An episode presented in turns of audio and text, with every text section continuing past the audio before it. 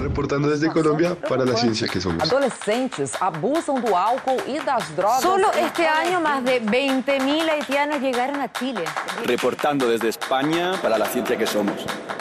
La Dirección General de Divulgación de la Ciencia de la UNAM, el Instituto Latinoamericano de la Comunicación Educativa y Radio UNAM presentan La ciencia que somos. Iberoamérica al aire. Iberoamérica al aire.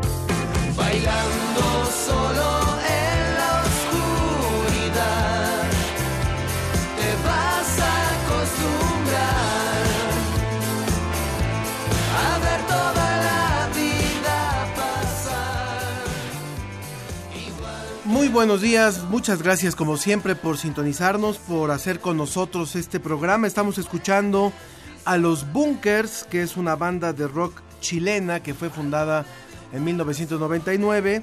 Suena bastante al rock melódico influenciado eh, por bandas de los años 60, de los años 70, hasta de los mismos Beatles reconocen ellos.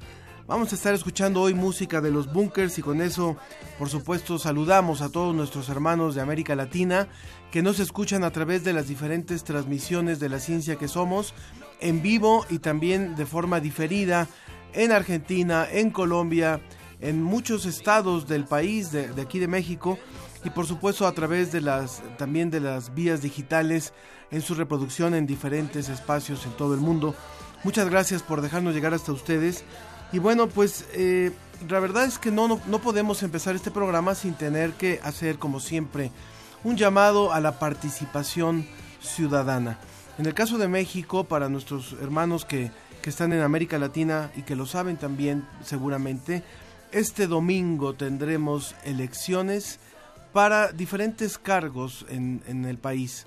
El más trascendente, del que más se habla ciertamente, es la presidencia de la República, que acá dura seis años el ejercicio de ese, gobierno.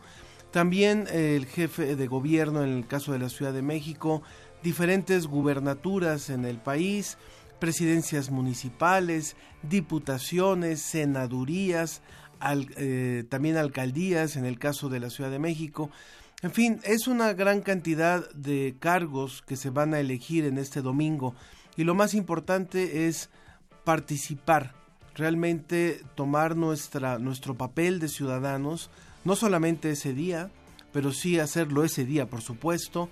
Eh, habrá tiempo para hacer otras cosas, pueden destinar un ratito para ir con su, con su eh, tarjeta de lector, con su credencial de lector, emitir su voto, no dejar que otros decidan por ustedes, hacer parte de este, de este proceso ciudadano y también empezar una nueva etapa como ciudadano a partir de ese día, si es que no lo ha hecho.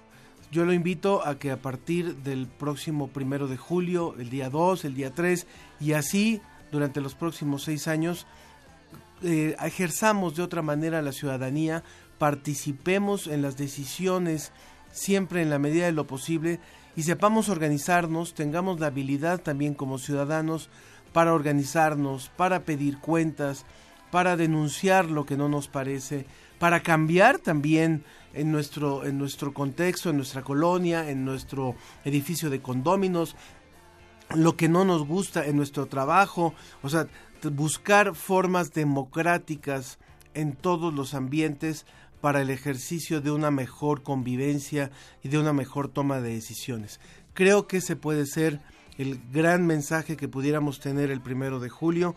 Ojalá que haya una participación copiosa y que no haya duda, por supuesto, que no haya ningún tipo de sospecha sobre los resultados, que haya una, una elección limpia y que también tengamos una conciencia de que lo que le pueda pasar a este país va a depender absolutamente de cada uno de nosotros. Lo que pueda pasar para mejorar este país, para mejorar las condiciones de vida de todos los mexicanos, para tener instituciones mucho más limpias, mucho más eficientes, mucho menos eh, gastadoras, digamos, con un mejor ejercicio del presupuesto, para tener un crecimiento, para tener un desarrollo, para tener mejor investigación científica, mejor calidad de vida, mejor, mejores eh, calidades de investigadores, mejores medios de comunicación, mejores empresas, mejores vías de comunicación. Todo eso tiene que partir también de lo que podemos hacer nosotros en lo corto, en lo cotidiano, en lo que nos corresponde. Nosotros, por lo pronto, como equipo de la ciencia que somos, créanos que a partir de ya haremos un doble esfuerzo para hacer mejor este programa también y en lo que podamos contribuir, por supuesto que es nuestro compromiso. Y bueno, pasando a otros temas, ¿verdad? Como es también un programa de ciencia, pues hoy vamos a hablar de abejas y vamos a hablar de la importancia que tienen las abejas, de la crisis en la que se encuentra la población de abejas en diferentes países y de qué están haciendo los investigadores tratando de identificar los problemas que aquejan a las abejas y a su reproducción, porque eso todo deriva también, pues obviamente, en la producción de miel, que es algo que se consume enormemente en todo el mundo. El hashtag de hoy es hashtag un mundo sin abejas. Imagínense un mundo sin abejas. Bueno, ese es el hashtag de hoy. Un mundo sin abejas. Queremos conocer, por supuesto, sus opiniones y comentarios. Le voy a repetir las vías también telefónicas. El número al que nos puede llamar también para darnos un comentario puede ser incluso sobre este sobre esto que decíamos al inicio, sobre lo que espera para a partir del día 2 de julio, sería muy interesante que nos externara también su punto de vista. Es 56 22 73 24 56 22 73 24 en Facebook nos encuentra como la ciencia que somos y en Twitter también como arroba ciencia que somos. Así vamos a iniciar nuestro programa de hoy.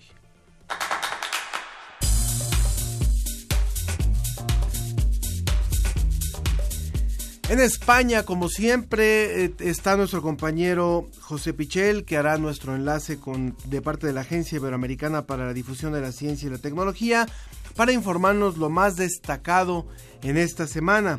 También le vamos a platicar sobre la ciencia y la comunicación, un reto nada sencillo.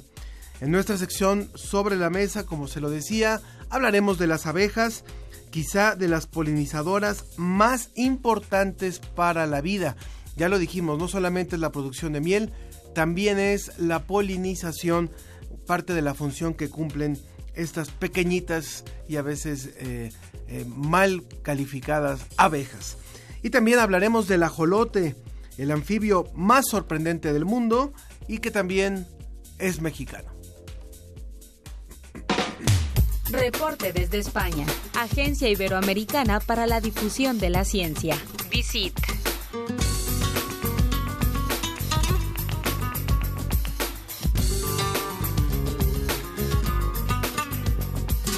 Dando como abejas hasta Salamanca, en donde se encuentra nuestro compañero José Pichel. José, ¿cómo te va? Muy buenas tardes para ti. Hola Ángel, buenas tardes y buenos días para vosotros. Eh, me da mucho gusto saludarte. Hoy no, está, hoy no está mi compañera Sofía, Sofía Flores, pero también desde aquí le enviamos un saludo. Pero nos da mucho gusto también darte la bienvenida a esta emisión de la ciencia que somos para hablar. Siempre hablamos de fútbol, ¿verdad, este José? O no, hoy no vamos a comentar cómo nos va a ir en este fin de semana, cómo le va a ir a España, cómo le va a ir a México. A ver, cuéntame. Bueno, pues eh, sabes que España juega contra los anfitriones, contra Rusia. No pinta eh, fácil, ¿eh? el domingo y, bueno, pues hay, hay mucha expectación, eh, lógicamente, eh, porque además eh, Rusia, salvo el último partido, pues tuvo muy buenos resultados y España, aunque ha pasado primera de grupo, pues ha habido bastantes críticas con respecto al juego, que se esperaba mucho más. Así que bueno, veremos lo que pasa y, y nada, ya queda poco para resolver este mundial que también está muy interesante para México. Está muy bien. Bueno, esperemos que a ambas elecciones nos vaya bien a lo mejor nos toca por ahí enfrentarnos adelante o no, ¿verdad? Si llegáramos a pasar. Eh, pues no recuerdo exactamente cómo están los cruces, pero creo que solo nos podríamos ver en la final. A ver si, Bueno, está bien. es posible. Ojalá, mira, si, si algo así fuera, sería una, una final muy, muy ibero, muy, muy latina también, muy en español, ¿verdad? Bueno, pues cuéntanos, Sería José. histórico, desde luego. Exactamente. Eh, Sería muy interesante. Bueno, cuéntanos, José, qué temas tenemos esta semana de parte de DICIT.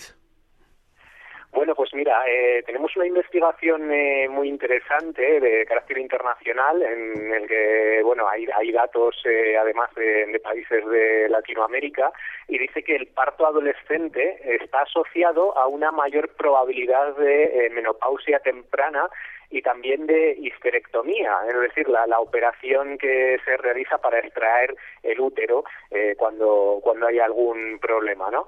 Y bueno, esto desde luego es, eh, es muy relevante eh, porque se ha hecho con eh, un estudio con más de mil historias clínicas de mujeres de distintos continentes, eh, de Albania, aquí eh, en Europa, también de Canadá, de Colombia y de Brasil, que son, eh, bueno, pues contextos socioeconómicos eh, muy diversos y en los que, bueno, pues especialmente en, en este caso en los países latinos, pues se producen eh, más partos en edad adolescente y esto, eh, bueno, pues parece ser que tiene una repercusión en la salud general eh, de, de las mujeres, porque eh, cuando la menopausia se produce a edades más avanzadas, pues eh, se producen menos enfermedades cardiovasculares, más esperanza de vida, mejor calidad de vida Sí. Digamos que mejor salud en términos generales, ¿no? Con lo cual parece que el tener, eh, el dar a luz, el tener un parto en, en edades eh, tempranas, pues parece que el cuerpo de la mujer se, se readapta eh, por completo en, en las siguientes eh, décadas y bueno, pues esto puede generar eh, problemas.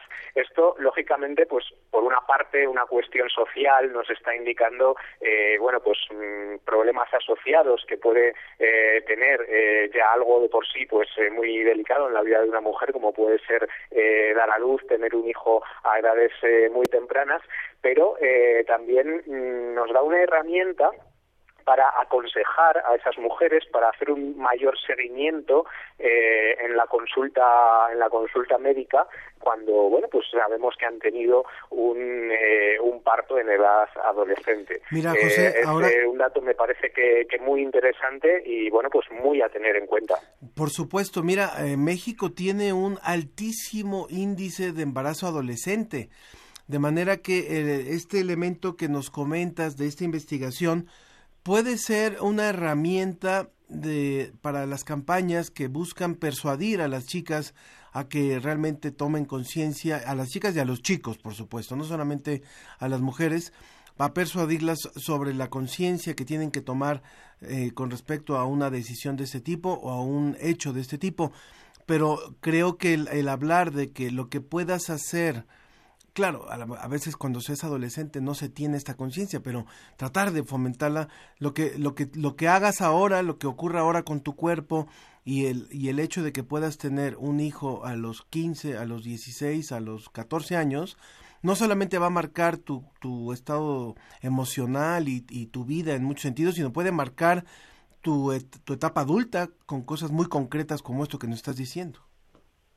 Desde luego que sí, y además puede ser una herramienta también eh, de políticas de salud pública. Eh, como te decía antes, pues eh, si sabemos que, tenemos en este caso, eh, me comentas de, México, en otros muchos países eh, sucede lo mismo, que hay un alto porcentaje eh, de mujeres que, que han sido madres eh, a una edad muy muy temprana, bueno, pues a lo mejor ya sabemos que hay que vigilar la salud de, de esas mujeres de una manera especial, ¿no? Hacer un seguimiento más particular en, en la consulta de sus médicos habituales, ¿no? O medir ciertos parámetros.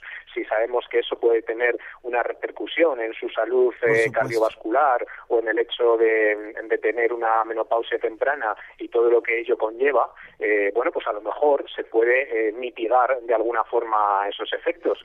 Con lo cual, eh, pues desde luego, los partos adolescentes serían eh, una, una cuestión ya por cuestiones sociales que sería deseable evitar, pero desde un punto de vista estrictamente médico, pues también podemos sacar eh, muchas consecuencias y desde luego esta investigación que ha relacionado eh, parámetros y datos de, de países muy diversos, pues desde luego eh, nos ofrece datos eh, muy importantes para que se pueda trabajar con ellos desde varios puntos de vista. Muy bien, muy bien, José. Bueno, ¿y cuál, cuál es el siguiente tema que nos tienes?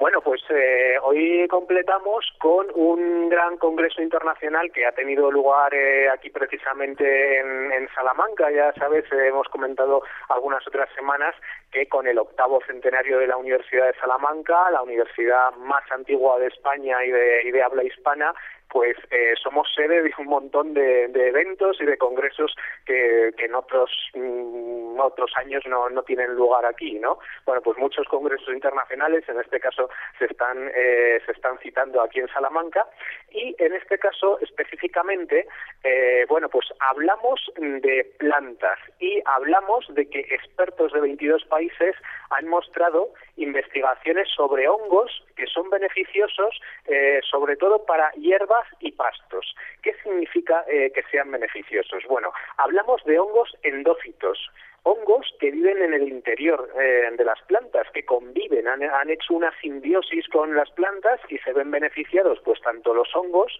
de estar en la planta como las plantas. Las plantas obtienen beneficios de esos hongos. Claro, esto tiene una consecuencia muy importante para la agricultura. Y eh, pongo algún ejemplo. Por ejemplo, hay, hay hongos de, de este tipo que producen sustancias alcaloides eh, se llaman que pueden eh, repeler a los insectos o ser eh, bueno pues tóxicas de alguna manera para los insectos con lo cual los insectos no se comen la planta y eso, bueno, pues es un beneficio eh, muy directo para, para esa planta. En este caso estamos hablando sobre todo de pastos, eh, de hierba, de césped eh, de jardín uh -huh. y claro, esto resulta muy interesante porque si ya tenemos estos hongos que hacen esta función, no necesitamos insecticidas, no necesitamos pesticidas. Eh, con lo cual, consecuencias de eh, utilizar esta biotecnología bueno, pues que eh, para empezar no contaminan, eh, con, contaminarían menos que otros productos de síntesis eh, químicos, no serían tóxicos eh, para el ganado, por ejemplo, si hablamos de, pastos. Entonces hay un montón de, de empresas, eh, de universidades, por supuesto, que, que, trabajan en estos ámbitos, pero también eh, eso de empresas comerciales que eh, están tratando de desarrollar esta biotecnología. De decir, bueno, si hay hongos que ya sabemos que eh, de forma natural ayudan a algunas plantas, podemos cogerlos, coger esos hongos y, eh, bueno, pues hacer que también eh, estén en simbiosis con otro tipo de plantas y de una manera natural las protejan, ¿no? Y de hecho ya se están comercializando, eh, por ejemplo, algunos tipos de césped de jardín que llevan ya eh, estos hongos, con lo cual eh, requieren un tratamiento mucho menor. No le tienes que, bueno, pues, pues complementar de alguna manera con productos químicos que eh, protejan de plagas, eh, etcétera, ¿no? Entonces, eh, bueno, pues es un campo muy interesante, tanto, ya te digo, que más de un centenar de expertos de, de 22 países se, se reunieron aquí en Salamanca para mostrar los avances en todo este campo. Lo bueno es que también estamos hablando de algo muy específico, como puede ser, eh, ya te digo, los pastos, las hierbas, pero eh, esto se puede hacer extensible también a otro tipo de cultivos, eh, a otro tipo de, de, plantas. Y desde luego es un camino eh, muy importante ahora mismo, una línea de investigación eh, muy importante para tratar de hacer otro tipo de, de agricultura, una uh -huh. agricultura que dañe menos el, el medio ambiente y que, eh, bueno, pues sea igual de efectiva que la que tenemos hasta ahora. Pues muchísimas gracias por estas, por estas dos informaciones. Ya están llegando algunas reacciones sobre el tema, por ejemplo, de madres solteras. Es muy interesante lo que esto representa en el caso de México y de otros países. José, René Torres dice un seguro, como lo hay en el caso de, de México, de la Ciudad de México, un seguro para madres solteras por parte de los gobiernos crea falsas ideas en esas muchachitas. Ya no les importa casarse y tener hijos como madres solteras. Eso lo dice René Torres. Dice, solicita hacer una campaña por parte de la UNAM para evitar embarazos no deseados. No sé si le corresponde estrictamente a la UNAM, pero yo creo que sí es unir esfuerzos para, y, y que la UNAM pueda, por supuesto, también participar, pero eh, hay mucho que hacer en este terreno. José Pichel, muchísimas gracias por tu colaboración de este, de este viernes. Bueno, pues muchísimas gracias, Ángel. Que tengas un excelente fin de semana y ya estaremos hablando de los resultados de este, de este Mundial 2018, ¿eh? Estupendo, pues eh, más adelante ya tendremos tiempo de, comentar eh, en el fútbol, de los avances de la ciencia y, y, bueno, de todo lo que lo que tenga que ser. Un abrazo, un abrazo, José Pichel de la Agencia Iberoamericana para la Difusión de la Ciencia y la Tecnología, DICIT.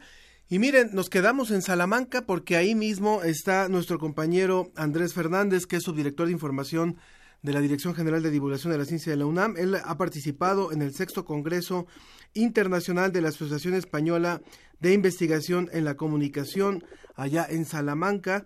Eh, eh, Andrés, ¿cómo estás? Buenas tardes. ¿Qué tal Ángel? ¿Cómo estás? Buenas tardes desde Salamanca, aquí en España. Como lo señalabas de manera oportuna, pues se llevó a cabo el sexto Congreso Internacional aquí en la Facultad de Ciencias Sociales que está en el campus Unamuno, con el lema Comunicación y Conocimiento. Fíjate que han estado reunidos varios especialistas de la comunicación, académicos, investigadores, en torno a un tema que nos preocupa a todos los que nos dedicamos a este campo de la comunicación de la ciencia, sobre el estudio de las audiencias, sobre todo Ángel, ya lo hemos venido también trabajando en la BGDC, pero aquí lo importante es cómo empezamos a medir esos cambios, estas conductas, cómo es importante detenernos a reflexionar qué le interesa al público, qué mediaciones tiene, es decir, qué contexto social, cultural, económico, sus necesidades, sus preferencias, y sobre todo un punto muy importante, Ángel, es empezar a apostarle a las historias, a cambiar de narrativa y no quedarnos nada más en un simple discurso pensando que le vamos a llegar de manera fácil, directa, con lo que intuimos, con lo que creemos que le pueda interesar, sino más bien ser empáticos con el receptor, utilizar todas estas herramientas psicológicas para poder tener un contexto más realista y poder tocar las fibras sensibles de este receptor. Dices cosas muy, muy ciertas y yo creo que ha sido interesante esta participación porque eh, cuando se habla de procesos de comunicación, y el público no nos va a dejar mentir, eh, muchas veces pareciera olvidarse quién es el público, quién es el que está del otro lado, cuáles son sus intereses, sus inquietudes, su vida cotidiana, sus preocupaciones y, los temas que finalmente afectan eh, su vida, impactan su vida. Y cuando hablamos de ciencia, también hay que considerar, por supuesto, esto. No solamente basta con decir, tengo un mensaje muy importante que decir, tengo información muy importante que decir, hay investigaciones muy relevantes que el público debe de conocer. Está bien, siempre va a haber eso, pero ¿dónde queda eh, en lo que anda el público, en lo que siente el público, lo que le angustia, su, su saber propio, digamos, su, su propio conocimiento, hasta, sus, hasta su pensamiento mágico también, ¿no, Andrés? claro que sí, lo Incluso retomar toda esta parte que tiene el público, esta cuestión religiosa, incluso que no es que se quiera modificar el pensamiento o las prácticas o los hábitos del receptor, sino es tomar en cuenta estos aspectos y darle otra opción y el público tomará la decisión. Al final es un receptor activo que va a interpretar los mensajes de acuerdo a todo esto que tú comentabas y que lo que más interesa es incluso hasta moverle el tapete, como decimos en México, es sacudirlo para que esas emociones no solamente le cause la mejor alegría, sino que incluso enojo, frustración y que se cuestione y reflexione y diga, ¿por qué no estoy de acuerdo? Eso es parte importante de, del proceso en la ciencia y en la divulgación creo que es fundamental tomarlo en cuenta. Por eso algunas de las temáticas fueron en torno a las audiencias infantiles y del adolescente, en cuestión de la recepción de que tiene que ver con materiales audiovisuales, creaciones de personajes para poder entablar este vínculo con el persona, con el con el propio público, infografías más interactivas, colores que tengan esta posibilidad de, generar emociones. Entonces, es todo un marco de nuevos formatos y reforzar lo que ya hemos avanzado en materia de comunicación de la ciencia, Ángel. Pues te agradezco muchísimo este reporte, Andrés, que tengas un excelente regreso, disfruta tus tus últimas eh, horas y días allá en, en, en, Salamanca y esperemos ya cuando a tu regreso más información de todo lo que lo que has ido a compartir allá en este congreso. Repitamos que es el congreso el sexto congreso internacional de la Asociación Española de Investigación de la Comunicación que se celebra allá en Salamanca. Que tengan muy buen regreso, Andrés. Muy buenas tardes. Gracias, Ángel. Un saludo a todo el auditorio y nos estaremos viendo pronto por allá. Muy bien. Nuestro compañero Andrés Fernández, subdirector de información aquí en Divulgación de la Ciencia de la UNAM. Siguen llegando llamadas sobre el tema de embarazo adolescente. Qué, importante es abordar esto y abordarlo como es. Laura Gutiérrez dice, desafortunadamente somos el primer lugar en embarazos de adolescentes. A nivel mundial tenemos, como, como bien dijimos, que unir esfuerzos y parar esta epidemia, así le llama ella. Y bueno, quiero aprovechar para saludar a nuestros amigos de distintas emisoras que, que se suman al esfuerzo de la ciencia que somos. Eh, en Argentina enviamos un saludo a Radio de la Universidad Nacional de Mar del Plata. Eh, sería interesante que cuando escuchan este programa en estas emisoras también nos escriban, ¿verdad? Que nos escriban, que nos den, nos den un mensajito para también poderlo leer y saber cómo, cómo llega hasta ustedes la señal. En Colombia ya sabe usted que son un montón de de eh, emisoras.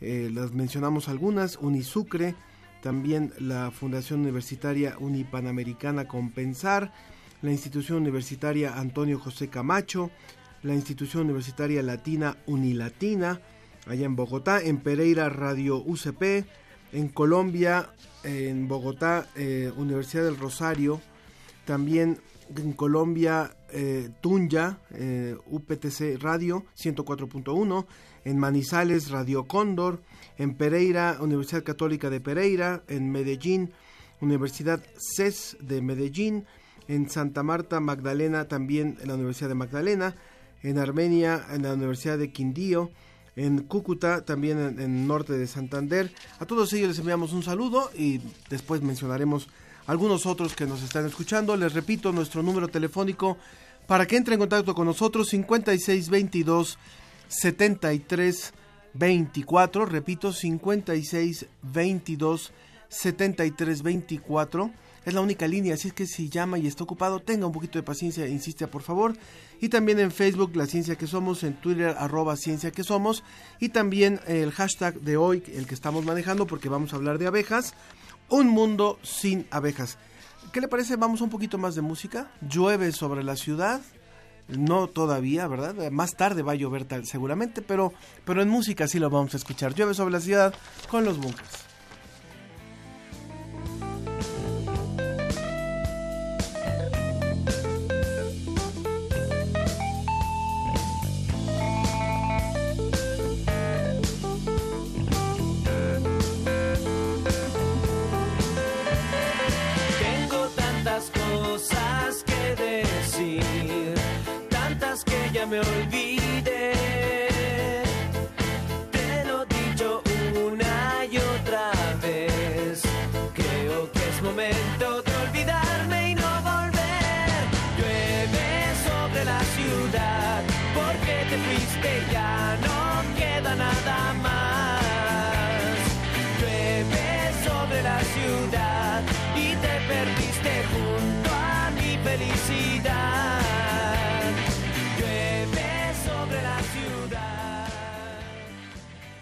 La ciencia que somos. Iberoamérica al aire.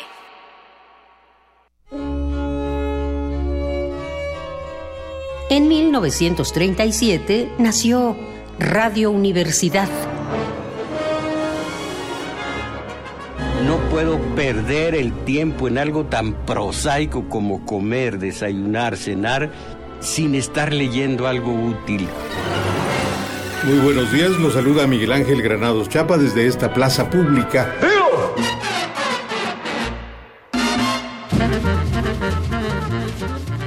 debemos de ser más fieles a las preguntas que a las afirmaciones.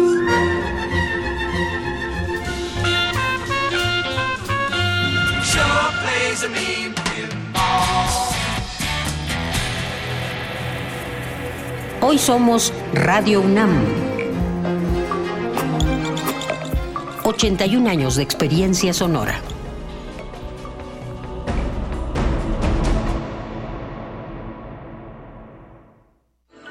Donde todos rugen, el puma se ve y se escucha. A nuestra transmisión habitual se suma la imagen de TV UNAM, de 8 a 10 de la mañana, de lunes a viernes. Primer movimiento por radio y TV UNAM. Primer movimiento. Se escucha, se ve y hace comunidad.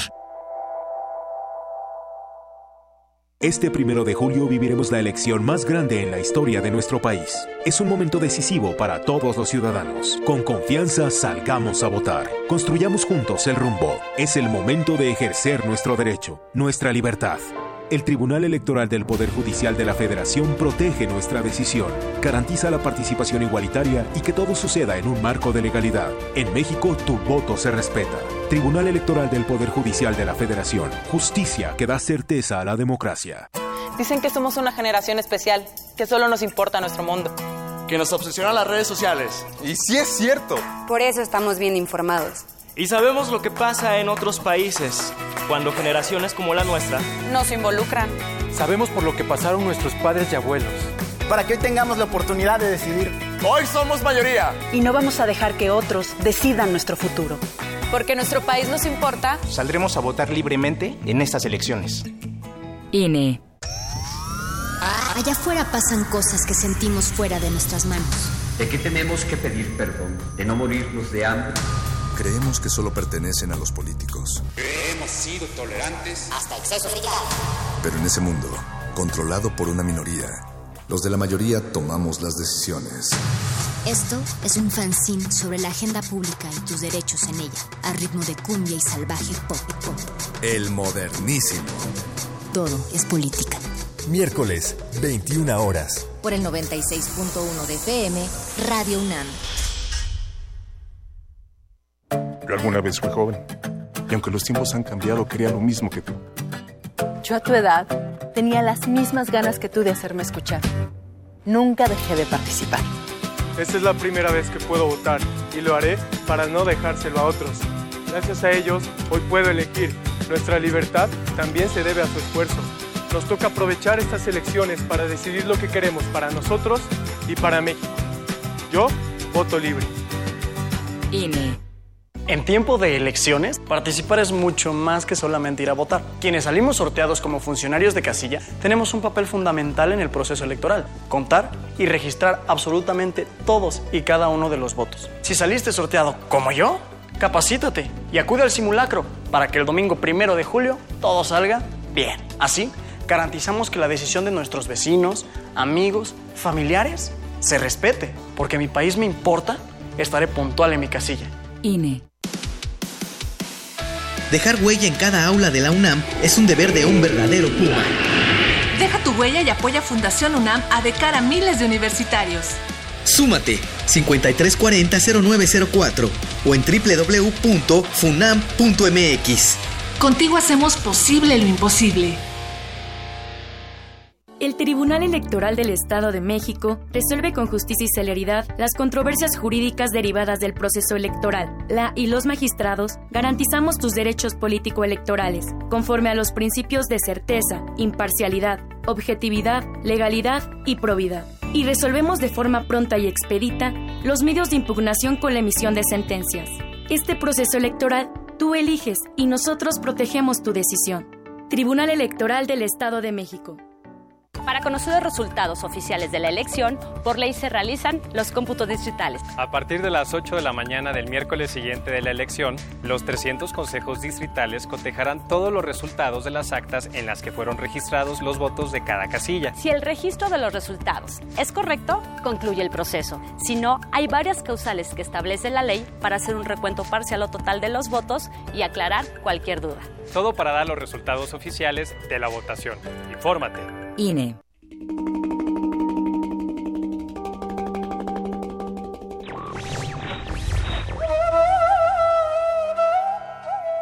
La libertad es lo que haces con lo que te han hecho. Jean-Paul Sartre.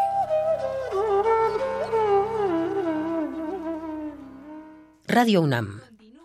La ciencia que somos. Iberoamérica al aire. Así como los humanos tenemos astronautas y alpinistas, las sociedades de abejas tienen valientes exploradoras que se aventuran a encontrar nuevas fuentes de alimentos. Un estudio reciente examinó el cerebro de estas abejas y encontró que la búsqueda de novedades, tanto en abejas como en humanos, parece tener los mismos genes en común.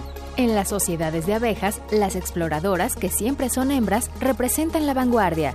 Tras encontrar una fuente de alimento y anunciarlo a la colonia, vuelan de nuevo para buscar otro sitio. El entomólogo Jim Robinson y sus colegas de la Universidad de Illinois sospechaban que podían realizarse comparaciones entre esta conducta y la búsqueda de novedades en humanos y otros vertebrados. Así identificaron a las exploradoras de una colonia de abejas y observaron su pequeño cerebro bajo el microscopio, midiendo su patrón de actividad genética y comparándolo con el de las abejas que no son exploradoras. Cerca de 16% de los 7.500 genes de las abejas indicaron una importante diferencia de actividad entre ambos grupos. Esto incluyó varios genes asociados con la búsqueda de novedades en vertebrados, como la presencia de receptores para los neurotransmisores dopamina y glutamato. Más tarde, los científicos dieron a las abejas no exploradoras agua azucarada que contenía los neuroquímicos que activan estos receptores. Las abejas que los ingirieron tuvieron mayor propensión a realizar vuelos de exploración. Esto significa que personas y abejas comparten algunos de los mismos genes relacionados con la búsqueda de novedades a pesar de no ser parientes próximos, pues nuestro ancestro en común probablemente fue algún tipo de gusano plano del fondo del mar. Los resultados sugieren la interesante posibilidad de que exista un equipo genético para desarrollar este comportamiento, un grupo de genes que se han usado en varios momentos de la evolución y produce conductas similares.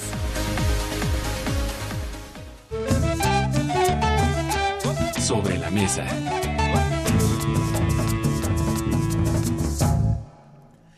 Continuamos en la ciencia que somos y ya están aquí nuestros invitados para hablar de abejas, de muchos temas más también y nos da mucho gusto, me da, mucho gusto darles la bienvenida. Aquí en, en la cabina está la maestra Adriana Correa Benítez.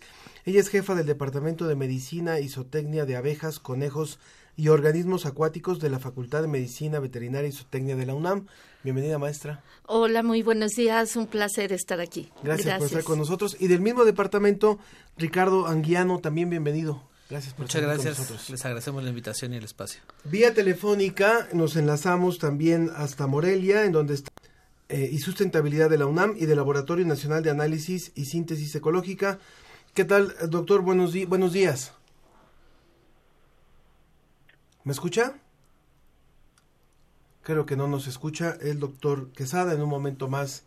Eh, y también vía telefónica, Mauricio ahora sí ya nos escucha, ¿verdad? Bueno, y también en Argentina está el doctor Marcelo Eisen, él es investigador del Consejo Nacional de Investigaciones Científicas y Técnicas, eh, profesor de la Universidad Nacional de Comahue, en Río Negro, Argentina. Bienvenido también, doctor. Hola, ¿qué tal? Buen día. Buen día. Pues nos da mucho gusto iniciar esta charla porque finalmente eh, no, no creo que sea algo novedoso para ustedes el que, el que digamos que una especie tan valiosa como es la de las abejas muchas veces es ignorada o no es conocida, ¿verdad? No, no conocemos o no reconocemos el inmenso beneficio que nos dan, el inmenso, inmenso beneficio que, que generan tanto como polinizadoras como generadoras de, miel y por eso hemos querido organizar esta mesa porque según sabemos hay una crisis de la población de las abejas y queremos tener el punto de vista de ustedes. ¿Quién inicia? Por favor, maestra. Bueno, este, bueno, pues de nuevo agradecer el espacio. Eh, pues sí, definitivamente quizás una de las problemáticas más importantes para las abejas es eh, la, falta de información que todos tenemos en cuanto a su participación, ¿no? Y, y pues se utiliza la abeja melífera, a la que todos conocemos, que es amarillita con negro, este, como estandarte para toda esta actividad polinizadora, pero son miles de abejas, son más de 20.000 especies de abejas en el mundo. 20.000 especies. Y tan solo en México la variedad de abejas que existe es de aproximadamente 1.600 especies. ¿no? Incluso la propia pismelífera, esa que conocemos, la amarillita con negro, esa es introducida, o sea, esa viene de otro lado. Cumple sus funciones de polinización y todo, pero son más de 1.600 especies nativas que van a tener funciones importantes tanto en los ecosistemas como en la parte de los cultivos y esas a veces son cosas que no conocemos. Marcelo, en el caso del reconocimiento a la función que cumplen las abejas, ¿cuáles son, cuáles son estas tareas dependiendo de las diferentes especies? Ya nos decía Ricardo, hay más de 20.000 especies. ¿Cuáles son las principales tareas que cumplen estas, estas pequeñitas que a veces nada más queremos evitarlas? Bueno, la principal función es la transferencia de polen entre flores, eh, lo que determina la producción de semillas y frutos, eh, no solamente de plantas silvestres, eh, que bueno, cerca de entre el 80 y 90% de las especies de plantas silvestres dependen en mayor o medida de la polinización, de la transferencia de polen por animalitos, o sea, no solamente abejas, pero aunque las abejas son los principales polinizadores, para poder producir, para poder reproducirse. Y esta función también es muy importante en la producción de alimentos porque cerca de las 70 especies, 70% de las especies que cultivamos también dependen de polinizadores para producir las semillas o frutos que consumimos. Con lo cual eh, tienen una suma importancia en la, en la agricultura y en la producción de alimentos. Me gustaría eh, preguntarles, me gustaría preguntarles, a ver, eh, el hashtag que, que, lanzamos hoy es un mundo sin abejas. Si, si imagináramos para, para tener la dimensión de cuánto hacen ellas, si imagináramos que no pudiéramos contar con la población de abejas, ¿qué porcentaje de esta polinización, dado que es la principal contribución que ellas dan, estaríamos perdiendo? Bueno, en forma directa sería no sería mucho porque la mayoría de los cultivos que dependen de las abejas dependen parcialmente. O sea, eh, los cálculos que hicimos eh, estiman que cerca del entre el 5 y el 10% de la producción agrícola mundial dejaría de producirse si no hubiera abejas. Lo que pasa es que esta producción está concentrada en cultivos de alto valor eh, nutritivo y económico, como son eh, frutales tanto de regiones templadas como tropicales y también la mayoría de los cultivos que producen eh, semillas de oleaginosas. Bien, maestra, usted quería agregar algo. Sí, yo creo que, Marcelo, antes que nada, un saludo desde México, un placer que estés conectado y esperemos que Mauricio se nos pueda integrar pronto. Este, pero qué gusto tener eh, una mesa de este tipo en radio y que la gente tenga la oportunidad de oír la problemática. Eh, lo que decías es muy importante y para nuestro público. Tenemos, eh, si lo midiéramos en porcentajes, el 80% de la producción prácticamente la tendríamos en abejas. Eh, lo que decía Marcelo ahorita en, en la carga de lo que serían alimentos y eso efectivamente no sería tan eh, no tenía tendría una repercusión tan fuerte. ¿Dónde tenemos el problema? En en lo que sería la, este, la polinización a selva, al medio ambiente, con todos los animales, entonces ahí sí tenemos un impacto directo ecológico. A ver, Marcelo, querías decir. igual, igual quiero, quiero agregar algo. Puedo disculpar que a veces el, el, el tiempo no, no, no, no coordinamos muy bien. Sí. Eh, el, el problema es que si bien o sea, lo que estaba diciendo es que la mayoría de los cultivos dependen de polinizadores. Lo que pasa es que de todas formas producirían no el máximo, pero producen algo en ausencia de polinizadores. Varía eso entre cultivos. El problema es que si no hubiera abejas y disminuye la, abundancia y de abejas y la función de polinización, lo que encontramos es que eh, si hay menor rendimiento de esos cultivos, la forma de eh, de cubrir la demanda del mercado es expandiendo el área de esos cultivos. O sea que si bien no afecta mucho, no afectaría mucho eh, la cantidad de alimento que se produciría en ausencia de abejas, sí el costo ambiental sería muy alto, porque la forma de compensar un menor rendimiento es aumentando el área cultivada. Y la calidad del producto, añadiría yo. Eh, ¿Por qué, maestro? Porque al ser polinizado, la calidad en nutrientes del fruto que nos vaya a dar eh, o el cultivo que vayamos a polinizar va a ser mucho mejor ah. eh, en cuanto a componentes. se va a desarrollar mucho mejor el producto que generemos. Entonces, si no es polinizado, la calidad va a mermar. Y eso es importante. Entonces, a ver, hay, hay eh, un, partimos entonces de este principio de que son eh, fundamentales en, el proceso de polinización, lo cual no tiene nada que ver con la miel, por ejemplo, o sea, no tiene que nada que ver con el producto miel, que es el que al que a veces se relaciona únicamente el tema de las abejas, y me hacen pensar, por ejemplo, en la gran trascendencia que tienen los murciélagos, que es una especie también como en como en crisis, donde finalmente eh, solamente son vistos como unos animales que pudieran atacar y que no sé qué, pero sin los cuales no tendríamos el tequila, por ejemplo, ¿no? O sea, no tendrían, no, no se lograría esa polinización que hacen ellos para la cuestión del tequila, ni tampoco eh, lo que es el consumo de los de muchos insectos durante las noches cuando salen ellos a cazar, son millones y millones, es decir, son especies que a lo mejor solamente las vemos en función de un producto final, como es en el caso de la miel, pero no en el caso de la contribución que hacen. Ricardo. Sí, este, bueno, en este, en este aspecto, por ejemplo, eh, las redes de, polinización o las redes ecosistémicas de las diferentes regiones son muy flexibles. Entonces, participan murciélagos, participan abejas, participan escarabajos, algunos tipos de avispas, abejorros pájaros también. Este, pájaros también. Eh, eso es lo que les ha permitido sobrevivir, ¿no? Que los ecosistemas, a pesar de todos los cambios que se han generado y la pérdida de algunas especies, eso es lo que permite como un colchón de sobrevivencia. Pero conforme vayamos perdiendo, por ejemplo, si perdemos las abejas, se pierde gran parte de ese colchón, ¿no? Porque son uno de los insectos que polinizan más eficientemente te digo, independientemente del tipo que sean, o sea, pueden ser cualquiera de las especies que mencionamos o apis, que es la que todos conocemos, ¿no? Entonces, se pierde esa, esas probabilidades de que se dé la polinización y poco a poco se van reduciendo las capacidades del ecosistema de mantenerse.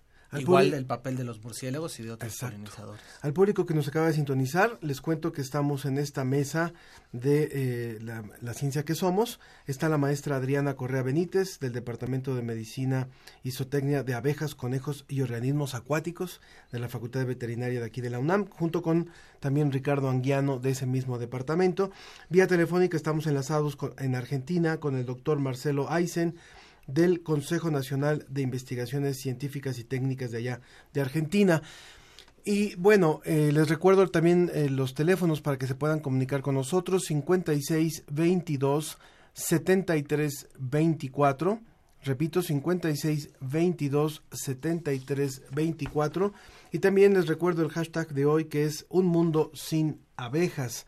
En Facebook, La Ciencia que Somos. En Twitter, arroba Ciencia que Somos.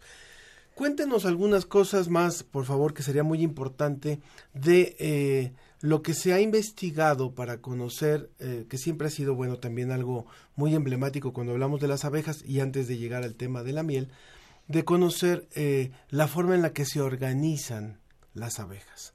Sabemos que dependiendo de la especie, de estas 20.000 de las que nos hablaba Ricardo, hay diferentes sistemas de organización y eso creo que es de lo más apasionante que les resulta a los investigadores, ¿no? Por favor. Ricardo, solitarias y yo sociales. Venga, Ricardo. Bueno, este, pues nosotros, en, nuestro terreno de acción más importante es este, las abejas sociales, la parte de, de, de, la producción como veterinarios, este, pero bueno, tenemos el interés y hemos estado revisando algunas de las otras especies. Este, con las, las abejas solitarias, bueno, muchas de ellas tienen eh, sus periodos de, reproducción en los que es cuando van a interaccionar eh, con los machos, se aparean.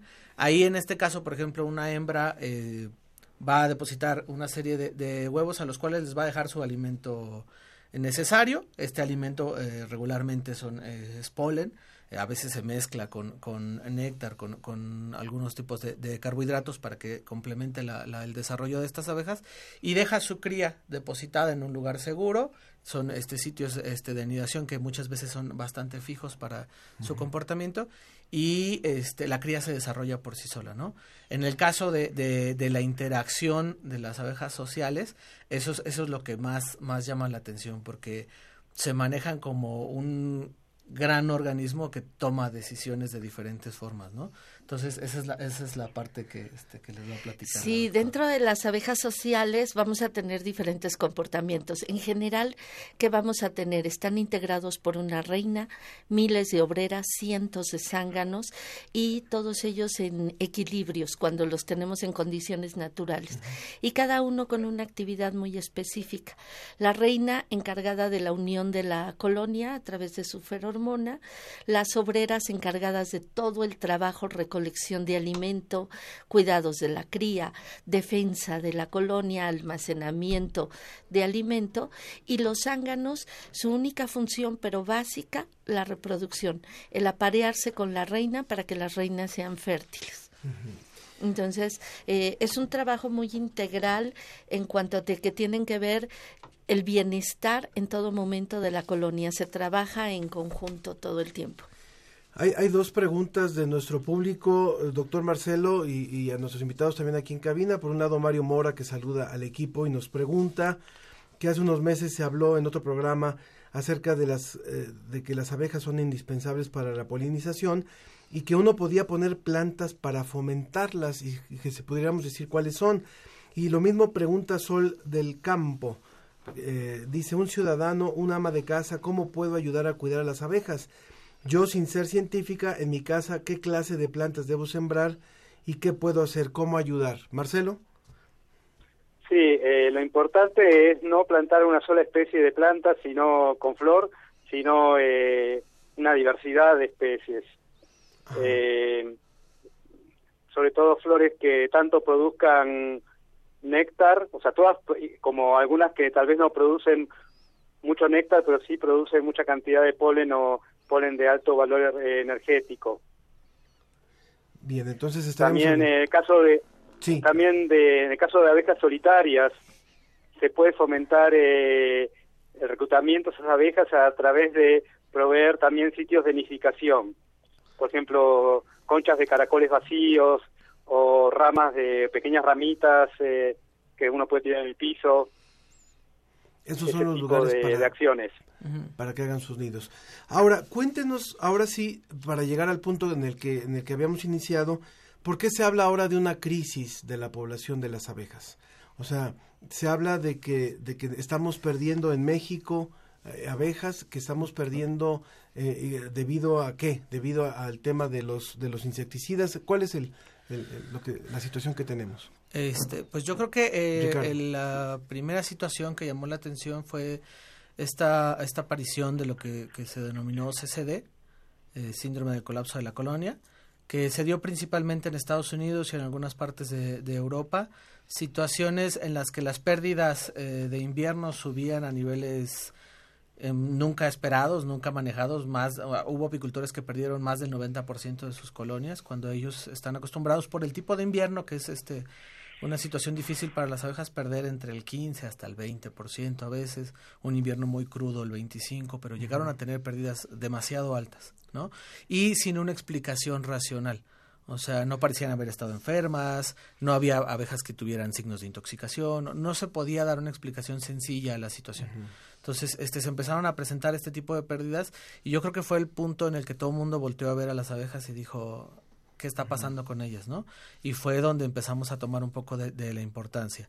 En, en, México, este, debido a la cercanía con, con, Estados Unidos y muchas veces a la situación comercial que, que al menos hasta el momento sigue vigente este, con ellos, eh, pues igual se volteó a ver, ¿no? ¿Qué es lo que estaba pasando? porque la mayor parte de los factores que se han manejado como probables, que en este caso, por ejemplo, o sea, es importante hablar que el CCD ya es un factor más de pérdida de colonias. O sea, ya no es el, el, problema fundamental, sino que ya pasó a ser uno de los factores más que causa pérdida de colonias, este, porque las colonias se van a perder por una serie de factores en general que interaccionan.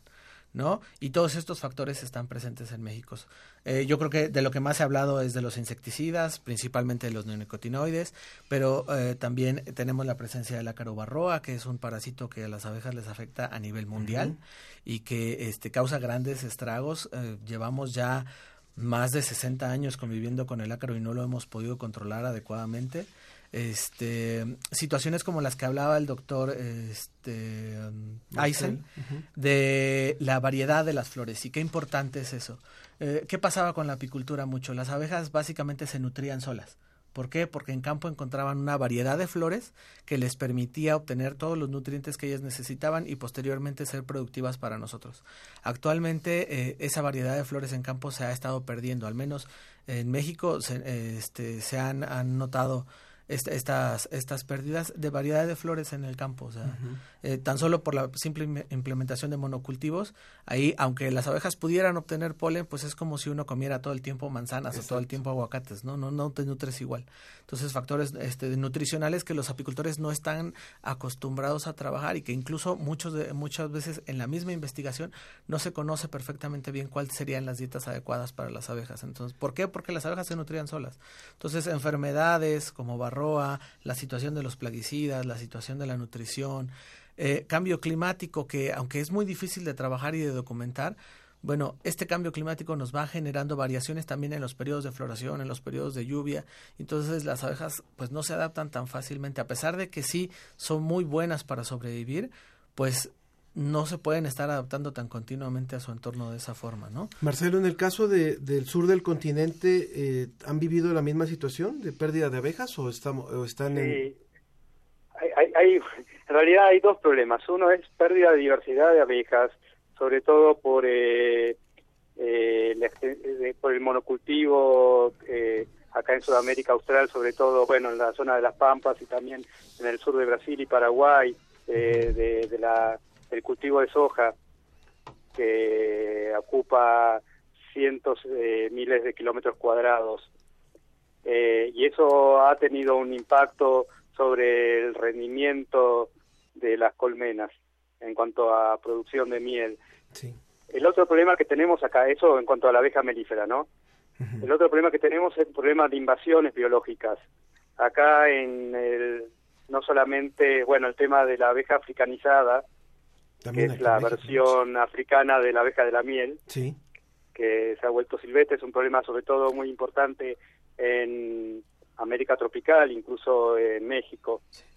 Pero acá en el sur del continente tenemos otro problema de invasiones de un abejorro de origen europeo que se ha introducido en Chile para eh, polinización de cultivos de invernadero y también de campo abierto, que es Bombus terrestris eh, el abejorro de la tierra, y que se ha convertido, digamos, en un invasor fenomenal y es tan, tan abundante que ha causado eh, la, la, extinción a nivel local y, y, la declinación a nivel continental de, de la única especie de abejorro que hay en Patagonia, que es el abejorro de mayor tamaño del mundo, eh, que se llama el nombre científico es Bombus dalbomi, que está en muchas regiones, que está al borde de extinción.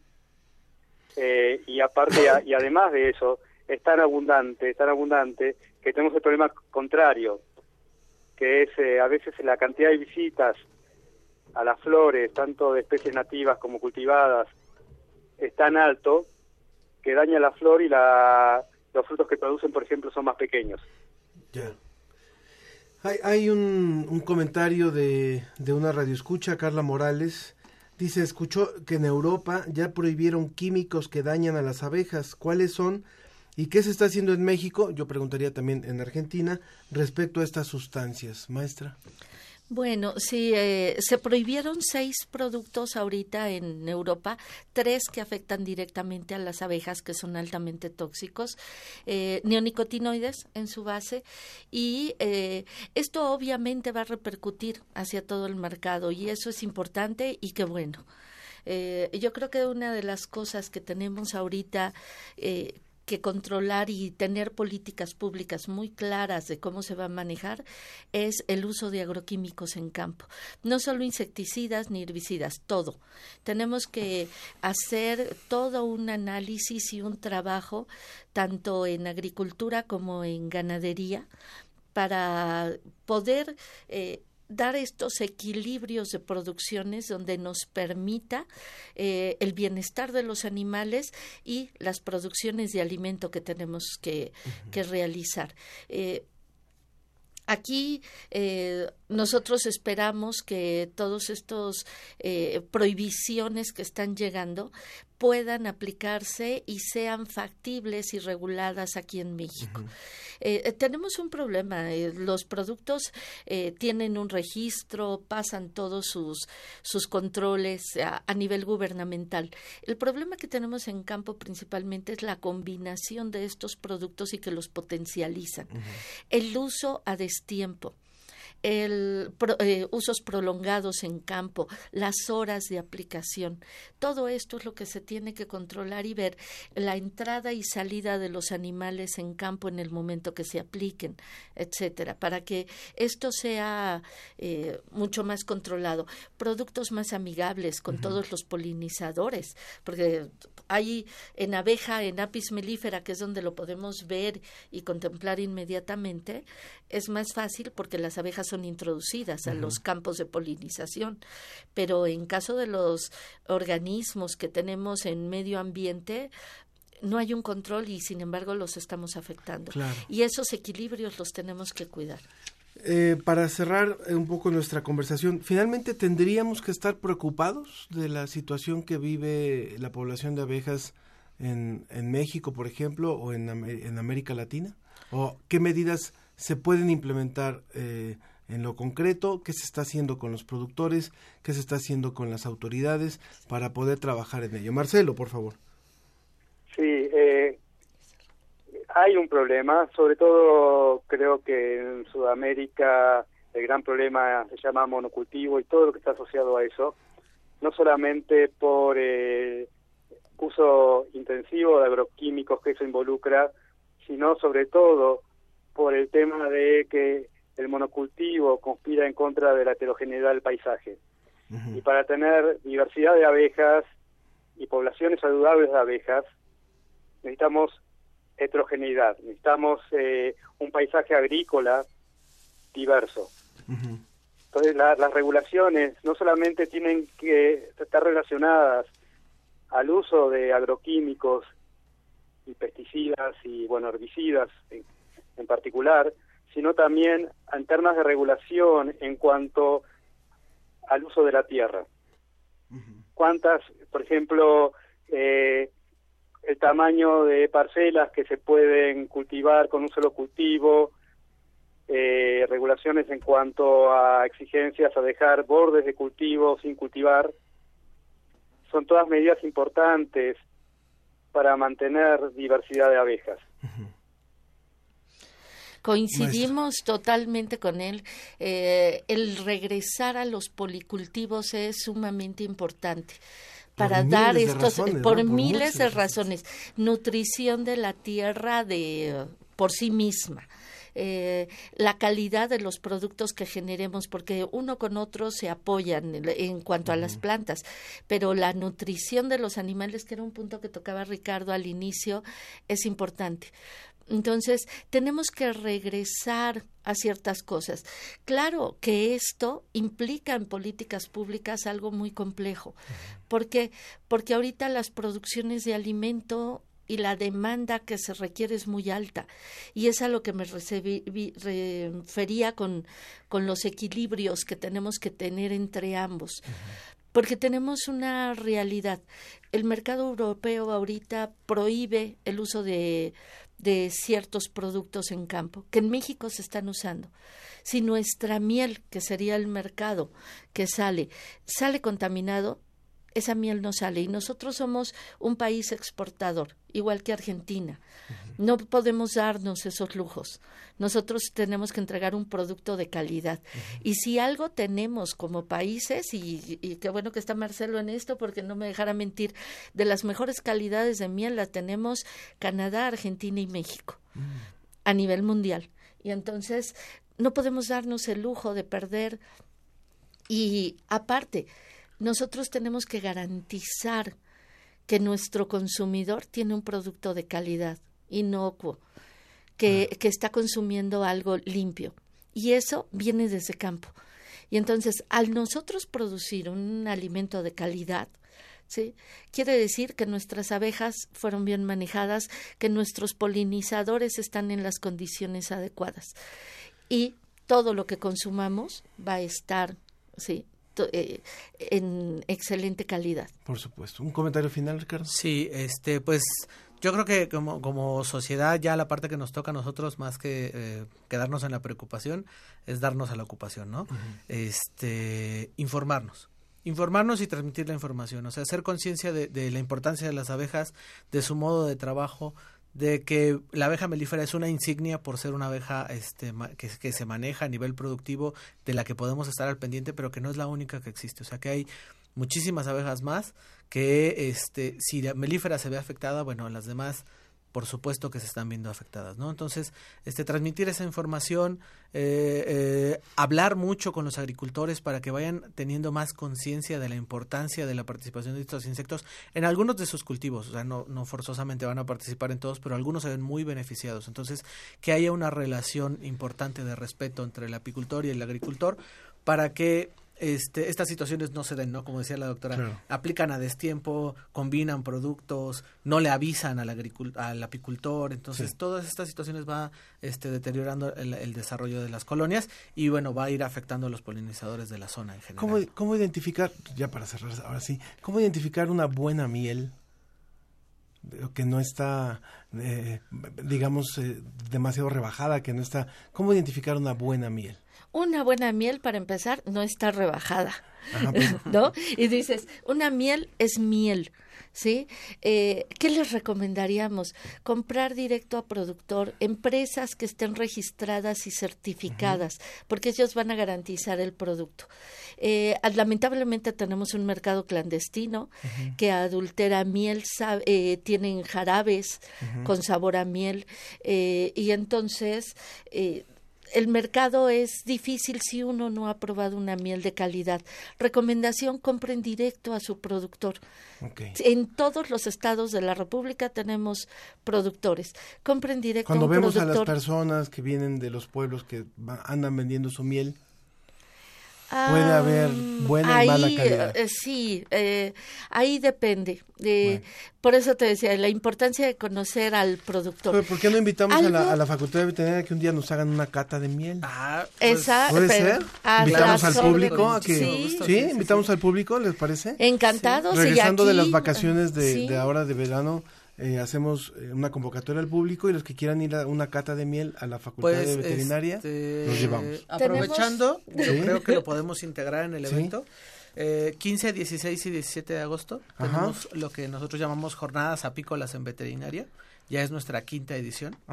Eh, básicamente es un espacio en el que exponemos los trabajos que realizan los muchachos de, la facultad para titularse en el área de abejas, este, interacciones con universidades este, como la Universidad de WEF en Canadá, eh, los, las interacciones que tenemos con los productores, todos los trabajos que realizan los muchachos y se invitan a especialistas. Entonces hay especialistas 15, de 16 y 17 de agosto. Y ahí podríamos integrar una cata de mieles seguramente. Bueno, pues regresando de las vacaciones inmediatamente lo convocamos. Les recuerdo los números telefónicos 56 22 73 24. Tenemos que irnos. Muchísimas gracias a nuestros invitados. Maestra Adriana Correa Benítez, del Departamento de Medicina y Zootecnia de Abejas, Conejos y Organismos Acuáticos. Muchas gracias por haber venido. Quería decir algo. Muchas gracias. Quería reforzar algo. ¿Cómo podemos ayudar? Vean qué plantas son nativas del lugar donde ustedes viven y fortalezcan esas, esas siembras hagan jardines con ellas en donde fortalezcan el ecosistema y con eso van a ayudar. Muchas gracias. Del mismo departamento, Ricardo Anguiano Báez, muchas gracias por haber venido. Al contrario, agradecemos mucho el espacio. Y vía telefónica, el doctor Maestro Aysen, investigador del Consejo Nacional de Investigaciones Científicas y Técnicas en Argentina y profesor de la Universidad Nacional de Comahue, Río Negro, en Argentina. Muchas gracias, Marcelo, por haber estado con nosotros. Bueno, un placer. Bueno, y vamos rapidísimo a, una cápsula. No tiene nada que ver con la miel, pero se llama Policiencia, pero es del Politécnico Nacional que nos que colabora con nosotros y continuamos aquí en la ciencia que somos. Policiencia. La ciencia que hacemos en el Instituto Politécnico Nacional. El doctor Abelardo Flores Vela es director del Centro Mexicano para la Producción Más Limpia del Instituto Politécnico Nacional y el día de hoy nos hablará sobre la producción de biodiesel de alta calidad a partir de aceite comestible residual. Escuchémoslo. En este momento tenemos en el, Centro Mexicano para la Producción Más Limpia una planta que hemos generado a través de, un proyecto, de una convocatoria que originó la, la y lo ganamos. En el país existen plantas y productores de biodiesel, lo importante de esta planta es que es una planta que desde el origen, desde el concepto, es totalmente politécnico. Eso hace que el politécnico mismo tenga una forma de poder ver que realmente sus estudios puede cristalizarlos en algo que va a servir para el bien social. ¿sí? Y en este caso nosotros hicimos esa planta con toda esa tecnología politécnico desde el, concepto ¿sí? hasta, el, hasta el producto que es la planta. Bien, en nuestro caso tenemos los permisos, en este caso de la Secretaría de Energía, tenemos el permiso correspondiente para la producción de biodiesel, por un lado. Por otro lado, también eh, el proceso para generar este biodiesel es, digamos, siguiendo la química, los principios de la química verde, que significa que tenemos cero consumo de agua, cero desgaste. Lo que estamos haciendo a través del consumo de este eh, del aceite residual gastado, que es lo que producen las cocinas, lo que comemos, lo que producimos en nuestros hogares, estamos generando por ahí un, producto que es de consumo, que se aprovecha, pero además estamos remediando un problema que tenemos de medio ambiente que estamos tirando básicamente ese aceite residual al drenaje y estamos contaminando el drenaje, de forma que entonces estamos resolviendo dos problemas, la no contaminación y un producto más limpio. Esto hace que tengamos un producto de alta calidad, que el proceso per se sea un proceso limpio, un proceso verde, y generamos un producto que es el biodiesel, que este biodiesel es de alta calidad y va a ser posible consumirlo prácticamente de forma directa.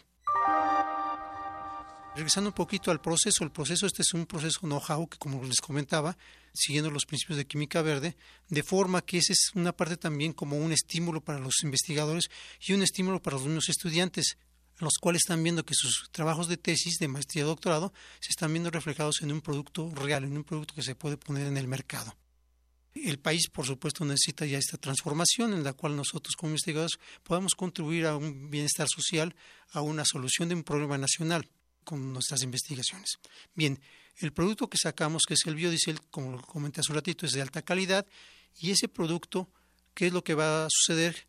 Por un lado, se tiene que consumir en motores de combustión interna que consuman diésel tradicional de fuentes eh, de hidrocarburos. Lo que se hace normalmente es hacer mezclas, específicamente 5%, aproximadamente 5% de biodiesel con el 95% del diésel. ¿Cuál es el beneficio? El beneficio, pues tenemos ahí, por un lado, el mismo proceso que consume menor cantidad de energía y ahorramos energía ahí. ¿Sí? el consumo del biodiesel ya per se en los eh, motores de combustión interna también generan menos emisiones de CO2 y también tenemos ahí un efecto muy importante que es disminución de los gases de efecto invernadero. Pero también lo que hace es aprovechar más el diésel tradicional con esta mezcla. Hay una mejor combustión, más limpio, generación de menos emisiones de CO2 y como consecuencia mayor rendimiento de forma que entonces nuestro producto realmente es un producto que se puede comercializar ya de manera instantánea. También es importante comentar adicionalmente que esta planta para que sea rentable, porque también esa es una parte importante del proyecto, es decir, hacer transferencias tecnológicas a la industria que esté interesada en este producto y ponerlo en el sitio de producción, por supuesto, porque esa es parte fundamental de la parte de rentabilidad del producto, es poner en el sitio una planta equivalente dónde se va a consumir. En colaboración para la ciencia que somos, Radio IPN Ciudad de México, la estación del Instituto Politécnico Nacional, agradece la participación del doctor Abelardo Flores Vela en Policiencia. La ciencia que hacemos en el Instituto Politécnico Nacional.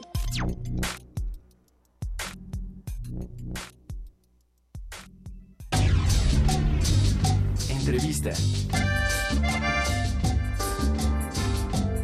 Entrevista.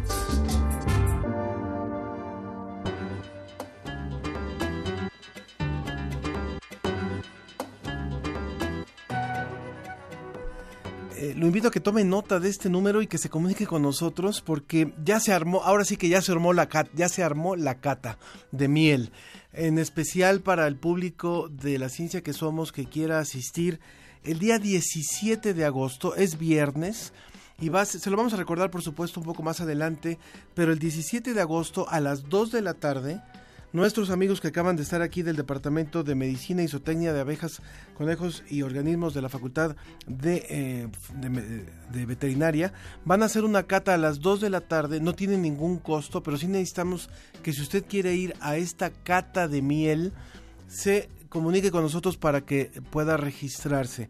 56 22 73 24 56 22 73 24 para que puedan asistir a esta cata de miel. Comuníquese con nosotros, por favor, de inmediato eh, vía telefónica. Y bueno, me da mucho gusto saludar vía telefónica a Alfredo Cruz Ramírez, de que es profesor investigador del Laboratorio Nacional de Genómica para la Biodiversidad del CIMBESTAB.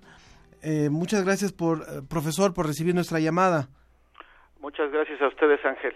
Gracias pues, por la llamada. Muchas gracias. Pues los hemos invitado a participar brevemente en este programa para hablar acerca de una, de una especie muy mexicana y que también está en, ha estado en peligro de extinción, que es el ajolote y que tiene una, una importancia fundamental en el medio ambiente. Cuéntanos, por favor, acerca de la investigación que están haciendo sobre esta especie y sobre los esfuerzos que están haciendo para su recuperación. Eh, bueno, pues primero saludos, muchas gracias y saludos al auditorio, a los radioescuchas. Eh, nosotros en el Angevio, específicamente en el laboratorio que yo que yo dirijo, estamos más enfocados a estudiar toda la parte más molecular y de secuenciación masiva para obtener la información genética a través de diferentes estrategias para poder después utilizar este modelo de estudio, darle, digamos, un empujón a, hacer cosas más moleculares que nos permita estudiar no solamente los procesos de regeneración, que es por, eh, por lo cual este animal es un modelo de estudio a nivel mundial, pero además toda esta información genética que se va generando sirve en un futuro cercano para poder reintroducir de manera segura eh, organismos que no estén alterados genéticamente y que les permita variabilidad para poder adaptarse al ambiente una vez que se quieran reintroducir en este esfuerzo de, de recuperación eh, no solamente de, de, la especie pero también del hábitat. Sí. Entonces nosotros trabajamos en esas dos vertientes y nos centramos más en la parte de eh, genética sí con tecnologías nuevas de secuenciación masiva y además un poco de, biología del desarrollo en términos de la regeneración. ¿Por qué se habla de que el genoma del ajolote es sorprendente? Es, es sorprendente porque es 10 veces más grande que el del ser humano, tiene 32 gigapares de bases, mientras que el del humano tiene 3.2. Lo que se ha encontrado en esta última publicación que yo colaborando con como colaborador de un equipo internacional eh, que se, se publicó recientemente en enero, se descubrió que tiene el 60% de su, de su genoma no tiene genes clásicos, es decir, que codifican para mensajeros que a su vez se traducen para generar proteínas, sino que tiene muchísimas eh, secuencias repetidas que parece que son de origen viral, que se insertaron en el genoma y luego esto se estuvo replicando en eventos de duplicación de genoma y llega a alcanzar el 60% eh, del total del genoma por eso es mucho más grande. También las regiones que conocemos como intergénicas o intrónicas son nueve, meses, nueve veces más grandes que las del humano. ¿Qué, ¿Qué característica asociada a este tamaño del genoma o qué transcritos que no codifican para proteínas pudieran estar asociados con estos repetidos? Eh, sobre todo pues lo que llamamos RNA no codificante. ¿Cuál es la función, si es que la tiene, en relación con su capacidad regenerativa o su neotenia, por ejemplo.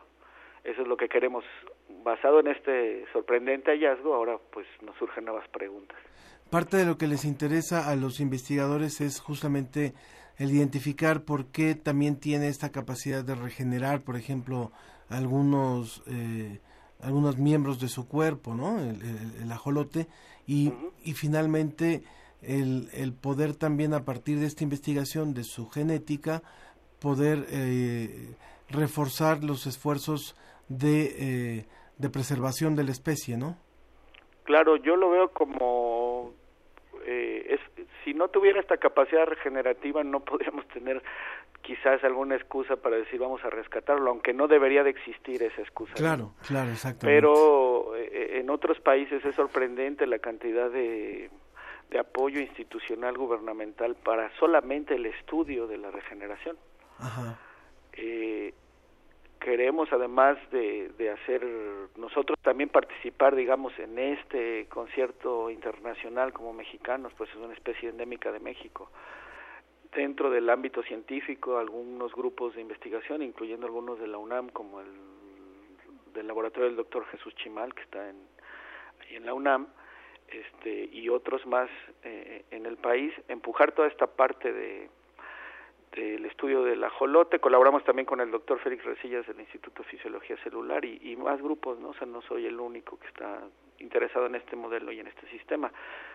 Pero además eh, de, de impulsar esta parte de ciencia básica o, y después aplicada en términos de medicina regenerativa, tenemos esta gran oportunidad de llamar la atención en términos de decir, es una especie tan importante y que está eh, en franco peligro de extinción.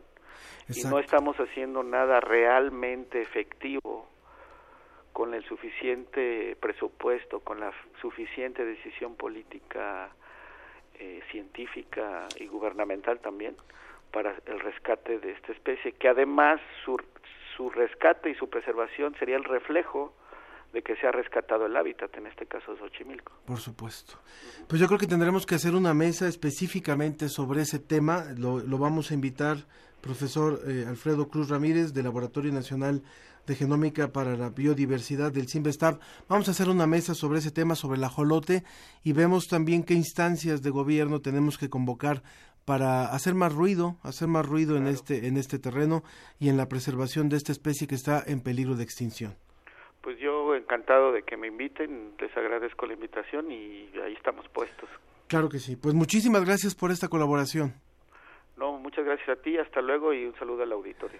Muchas gracias, el profesor Alfredo Cruz Ramírez.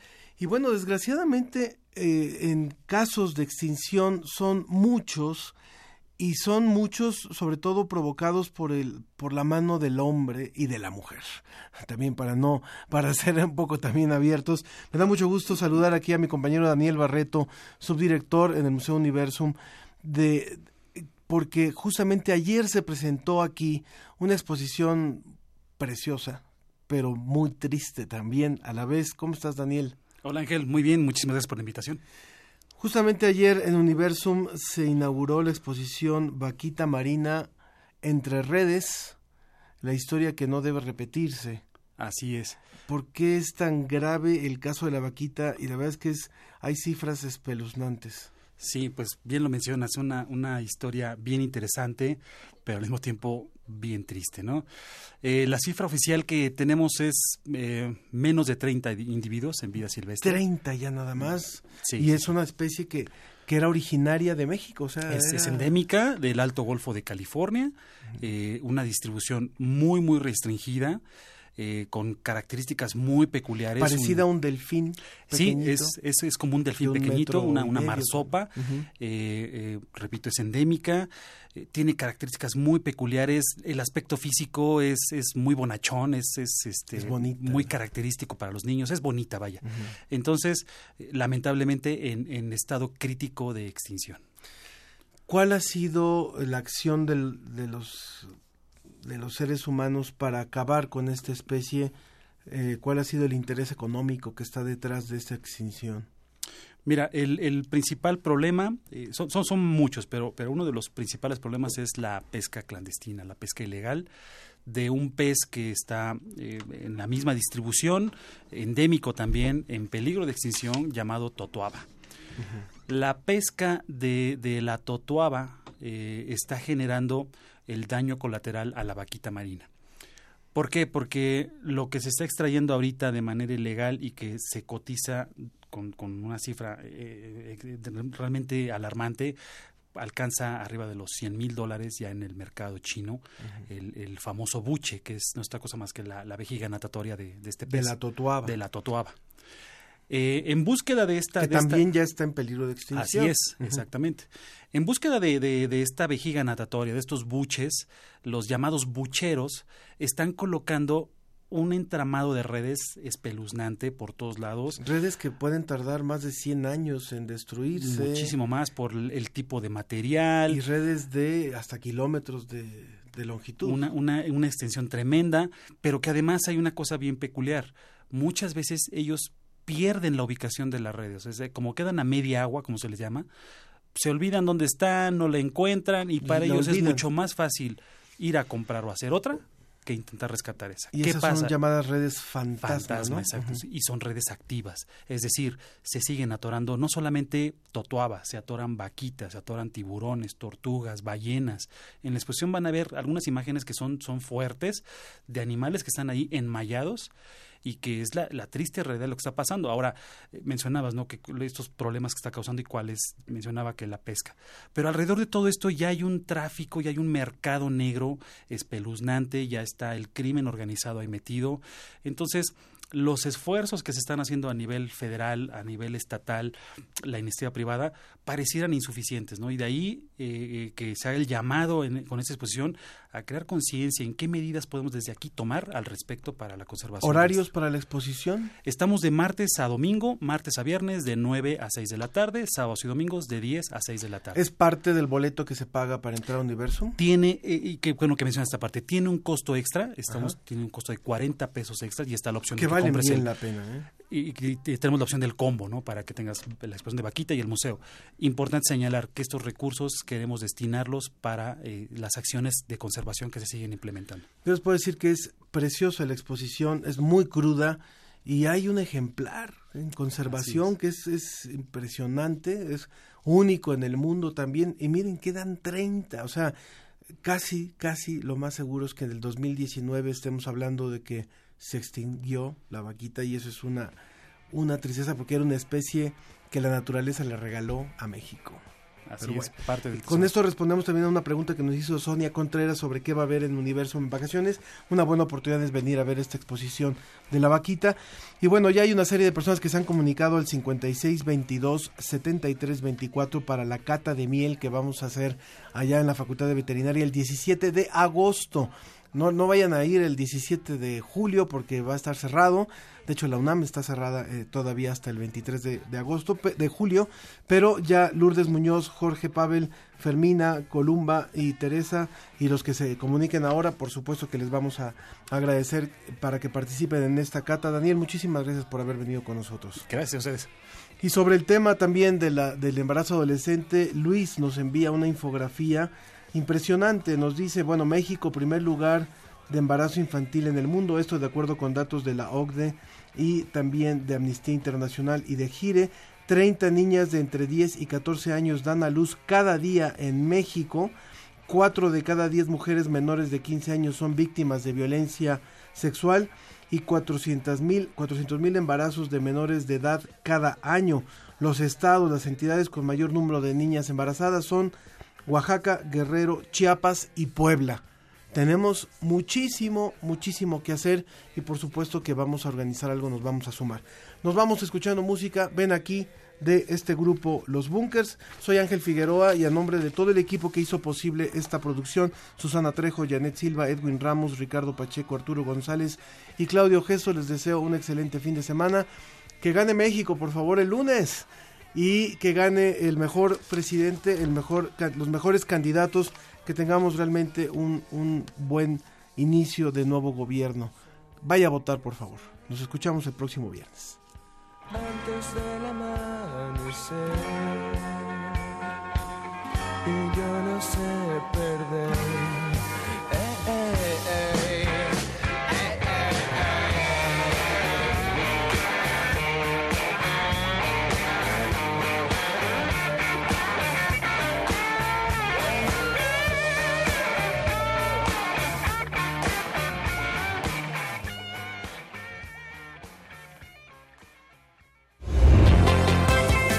Agradecemos tu compañía. Nos escuchamos la próxima semana en punto de las diez y media de la mañana. La ciencia que somos. Iberoamérica al aire. Una producción de la Dirección General de Divulgación de la Ciencia de la UNAM, el Instituto Latinoamericano de la Comunicación Educativa y Radio UNAM.